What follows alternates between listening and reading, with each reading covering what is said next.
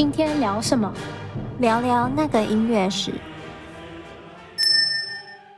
嗨，大家好，我是如敏，我是婷玉。我们今天要聊什么呢？我们上礼拜有稍微提到了那个音乐史上的世纪之谜之一，就是 Wolfgang Mozart 莫扎特他的死嘛，就是他的死因有很多种说法。然后也没有一个最终的结论，嗯、因为到现在还是个谜，就是跟大家说一下，还是个谜。有人说他是中毒，有人说他是被杀死的，然后他的谜还牵扯到了一首安魂曲。嗯、可是呢，我们今天要来讲的呢，不是他的死因，而是因为我觉我就被这个算是这个话题嘛，有点启发到，我就上网搜了一下音乐家有没有什么奇。其他那种很神秘的死因，或者是很奇怪的死因，你说很离奇的那种，对对对，还真的被我找到了一些，所以我就想说分享一下。对，然后第一个呢是 Henry Purcell，亨利普塞尔，他是巴洛克时期的英国作曲家，他可能大家就比较不熟悉，因为他毕竟是比较早期的。可是呃，我们之前有说过一个音乐家叫做。啊、呃，爱德华·艾尔加 （Edward Elgar），嗯，他是英国算是蛮重要的作曲家之一。嗯、那在他之前呢，嗯、英国最火的音乐家就是 Purcell。哎、欸，我跟 Purcell 也很不熟。对，因为他有名的作品就是一些歌剧，然后哦，哦，他有帮玛丽女王写过他的，就是玛丽女王她去世的时候。有替他写过一首，好像叫做《玛丽女王送葬曲》还是什么，就是他在英国是非常非常重要的作曲家，可是就我们比较不熟悉。对，嗯，好，话说回来，就关于他的死因呢，比较有根据的说法是，呃，Purcell 他是死于肺结核，而且年仅三十六岁，就也是英年早逝。好像肺结核以前是就是。没有办法治疗的，就那种不治之症。对啊，对啊，嗯，而且又是算是传染病，所以有一些作曲家的确是死于就是肺结核或肺炎这样子。对，嗯，那就是他有另外一个广为流传的那个死因，是因为 Purcell 他晚归，结果被妻子关在门外，然后就冻死街头。什么？天哪，这是非常大女人主义，而且在那个年代，对啊，被妻子关在门外，感觉有点不可思议。而且因为英国可能冬天吧，可能可能就是比有下雪，比较冷，然后被关了一个晚上。嗯、可是这个如果如果他有他本身就有肺结核的话，我觉得是有可能的，就身体本来就不好。对啊，肺结核，然后又加上很冷，就扛不过去。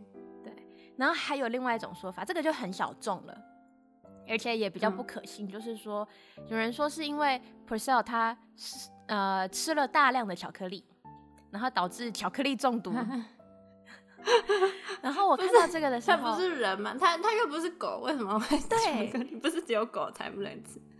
我看到这个时候，我还特别去去去 Google 了，我就想说巧克力人吃了应该是没事吧？结果。嗯、巧克力中呢，它其实含有可可碱。那可可碱它是有毒物质，嗯、可是要达到致命的程度，必须是你的每公斤体重必须包含一千毫克的呃量才会致命。嗯、也就是说，一个如果七十五公斤的人的话，体内可可碱的含量要高于七十五克。那换算成食用巧克力，嗯、就是你纯你吃纯巧克力，嗯，不加糖的那种，对，不加糖不加牛奶那种纯巧克力。就必须要短时间食用一磅，嗯、一磅就是大概四百五十三克。哇塞！就是你要吃费真的，对，你要吃半公斤的巧克力，你才会致命，而且是纯巧克力，不好吃的那一种。所以我觉得这个说法就是 Purcell 他是吃太多巧克力中毒而亡，应该是不太可能。嗯，不过还是提醒大家，嗯、就算再喜欢一样食物，还是要适量。就是，对。对就是再健康的食物，我吃太多都是有问题的。嗯，就连水也是。我之前看到一个新闻，就是有一位马拉松选手，他跑完马拉松，然后他就喝了大量的水，好像一次灌了五千 CC 结果他血液浓度就变太淡，他就当场送医院。哦，对，水水中毒，对对对，所以还是比较短时间内 大量吃某一种食物都不太好。对，人不要太极端。对，那下一位作曲家呢是 Enrique Granados，恩里克·格拉纳多斯。这位作曲家他是西班牙人，嗯、然后。嗯，他的作品会常常会包含浓浓的那种加泰隆尼亚的风情，就是类似，它是西班牙的一个一个一个区啦，一个地区。嗯，对。然后反正就是很浓的那种西班牙风情，很热情这样子。然后他还蛮多吉他的作品，我觉得很好听。嗯、然后他在一九一六年的时候，他受邀到美国纽约演出。然后他回程的时候，他错过了他原定回西班牙的船。于是他和妻子只能先到英国，然后再转搭。呃，你知道，就是欧洲它有很多运河嘛，然后他们欧洲境内就会有那种河轮，嗯、就是跟游轮是一个概念，嗯、只是它是在运河上面行驶的。对，然后他们就是转达法国国籍的一个河轮，叫 SS Sussex 号。嗯、结果，嗯，他们在回，就是在应该是开往法国的途中。被德国军队的鱼雷击中了，天哪，这也太幸运了。然后就这场事故造成了五十多名乘客死亡，其中便包括了格拉呃 Granados。他是他们船上有什么重要的嗯上就是那种上校啊或什么吗？不然为什么要打他们的船？我稍微查了一下，没有说很清楚为什么。就是他发射鱼雷的原因是什么？嗯、可是我猜，因为可能国籍，就是他从英国搭了法国的河轮，哦、然后再可能经过了德国的军队，嗯嗯嗯然后就是你知道，因为毕竟二十世纪也不是非常的和平，对，嗯、对啊，然后，嗯、不过他他们那艘河轮被击中的时候，就就有点像是铁达尼号嘛，开始漏水，大家就开始要逃生。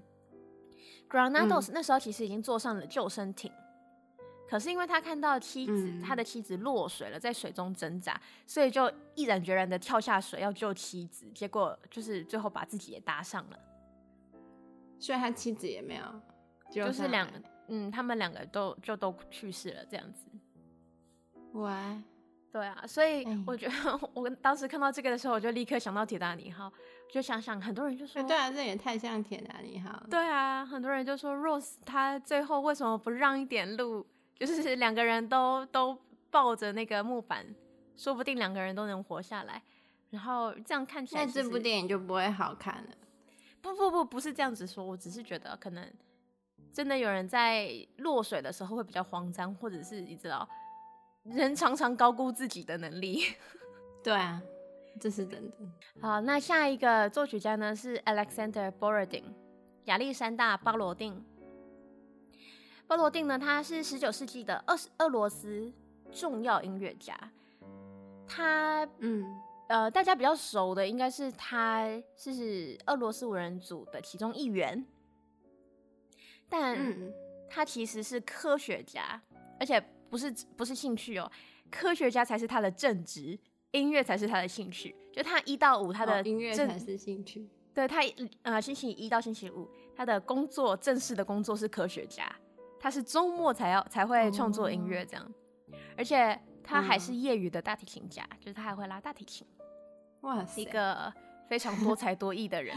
对，然后他的死因呢，有一点离奇。可是，就是他造成他猝死的这个原因，我觉得有点哀伤。那这事情是这样子的，嗯、就是一八八七年二月二十七号，啊，鲍那个 Borodin 他受邀参加了一场宴会嘛。嗯、那宴会一开始的时候，一切看起来都很正常，嗯、就是他和宾客还是有说有笑的啊，然后还会跳舞啊之类的。没想到过了半夜，就十二点以后，他在跳舞的时候突然心脏病发猝死。就是他是跳舞跳到一半猝死的，太嗨了。对，就是还是比较戏剧化的一个 死亡方式。对，嗯、可是其实就是他在死前呢，就是他猝死的原因是因为他在死前，他白天做研究嘛，然后创作音乐，晚上他要照顾他重病的妻子，还有一个收养的女儿。嗯、对，然后就是就还蛮忙碌的。然后他说他就是一直尝试在做 Glinka，就是另外一个俄罗斯作曲家。然后 Stupin 应该是俄罗斯也是蛮具代表性的公务员之类的。然后他就说他一直尝试在做、嗯、呃作曲家、公务员、科学家、行政专员、艺术家、慈善家、父亲、儿子，还有医生。可是他却没有做好自己。哦，所以他就是他是不是太太劳累啊？嗯，就是他其实是很有天赋的，就是他做什么事情都可以做得很好。然后他有多重身份。哦，他在他在当时，因为俄罗斯五人组，哎，苏联当时就是因为还有一些政治啊什么的，就是他们算是政府扶持的音乐家之一嘛，所以他可能就会嗯有比较多的任务这样。对。啊，uh, 对啊，然后所以他就他就因为过劳，就后来猝死了，所以这个很悲伤，嗯，对，很悲伤。可是如果你只看他是他的死因跟场所的话，我觉得是蛮 蛮奇特的。对对，所以大家要适量的休息呀。对，该睡觉就睡觉，不要划手机。虽然我自己也做不到，少滑点手机。我怎么觉得我们好像从音乐家的死因都得到了一些人生的领悟，启发。对的，对的。好的，那我们今天分享的最后一个作曲家是 Joseph Haydn，约瑟夫·海顿。他是奥地利作曲家，死于一八零九年。那他的死因是心脏衰竭，然后没有其他的猜测或者是谣言，嗯、就是非常正常的。呃、嗯，算是算是病逝吧，对，嗯，不过呢，他死后却非常的传奇嘛，就是在他死后八天呢，他的头颅被偷了。天哪，谁这么变态？就是十九世纪初的时候呢，科学研究方面呢就流行起颅相学，叫 phrenology，嗯，就是。研究颅骨的吧，大脑这样子，然后就是透过解剖大脑啊，研究人人类大脑的极限。于是呢，骨相学家就是我找不到他们的 last name，就是他们的姓姓氏，然后只找到他们名字叫做 Peter 和 Rosenbaum，嗯，就是这两位骨相学家，嗯、他们就偷偷的把海顿的头骨从墓地里偷出来。然后结果因为天气的因素，就是他的头骨已经高度腐化，他们还在运送的途中吐了。哦，这都腐化了，要怎么研究？对，他们是要研究那个骨头。哦哦，不是要研究里面的东西，就是头颅而已。呃，应该也是研究研究大脑吧？就我也不太嗯嗯嗯呃不太了解这个专业，他们到底要怎么研究？嗯对，可是根据骨相学家 Franz Joseph Gall，、嗯、就是好像是当时在这个领域的先驱，就是重要的那个专家，嗯、有研究他的研究就表示说，有音乐天分的人，在眼眶上方的皮、嗯、皮质层都会比较突出，就可能是眉骨上方，对，就眉骨或额头这样子，哦，比较方。对，所以额头就会比较方，或者是你的额头会比较矮这样子。哦，我觉得那这样子看来，我们可能都没什么，没什么音乐天分。对，我们可以去打那个打肉毒，制造一下天分。然后我们要做后天的努力。对，对，没有开玩笑。然后因为是就是它它是那个皮质层突出嘛，所以它就被称作是 the bump of music。Bump 就是一个突出的东西，音乐天分都藏在那里，对，都藏在我们的眉骨、眉骨或者是额头。对，然后 Peter 跟 Rosenbaum 他们就是因为看了他的这份研究，所以就有点走火入魔，他就会，他就想，他就想去偷那个 Hayden 的头骨嘛，然后就经过仔细的检查以后，他们就得出了一个结论，嗯 Hayden 他的那个 The Bump of Music 发育的非常完美。嗯哦，对，所以难难怪他是个音乐天才。嗯，我觉得有点荒谬。就不是因为他努力，就是因为他头上很有一层肉，我不知道。然后后来呢？这个故事还没结束。这个 Haydn 的头骨，他就被 Peter，就是其中一个研究人员带回家收藏了。然后十一年后，变态，对，他就带回家，就是作为他的一个收藏品。我那时候看到的时候，就一直想说，他是不是只是想要收藏一个名人的头骨，所以才找了这么一个借口？哦、嗯，不知道。可是头骨放在家里，你是要干嘛？好好可怕哦！好，有些有些人可能。我们不要盖瓜，可是的确是有一些人对于收集标本或者是骨头有一些爱好。嗯、对，可是他是人呢，嗯，不知道呢，就特别的爱好。嗯，然后呢，就是 Haydn 他去世十一年后，他的赞助人尼古拉斯王子，他想将海顿的遗体转移到其他的地方安葬，嗯、然后他就挖出来的时候发现了。嗯头骨不见了，他没有吓死吗？就挖出来，然后挖空，少一颗头。对，然后就是在王子的勃然大怒之下，Peter 他归还了头骨，不过不是海顿的头骨，是另外一颗不知名人士的头骨。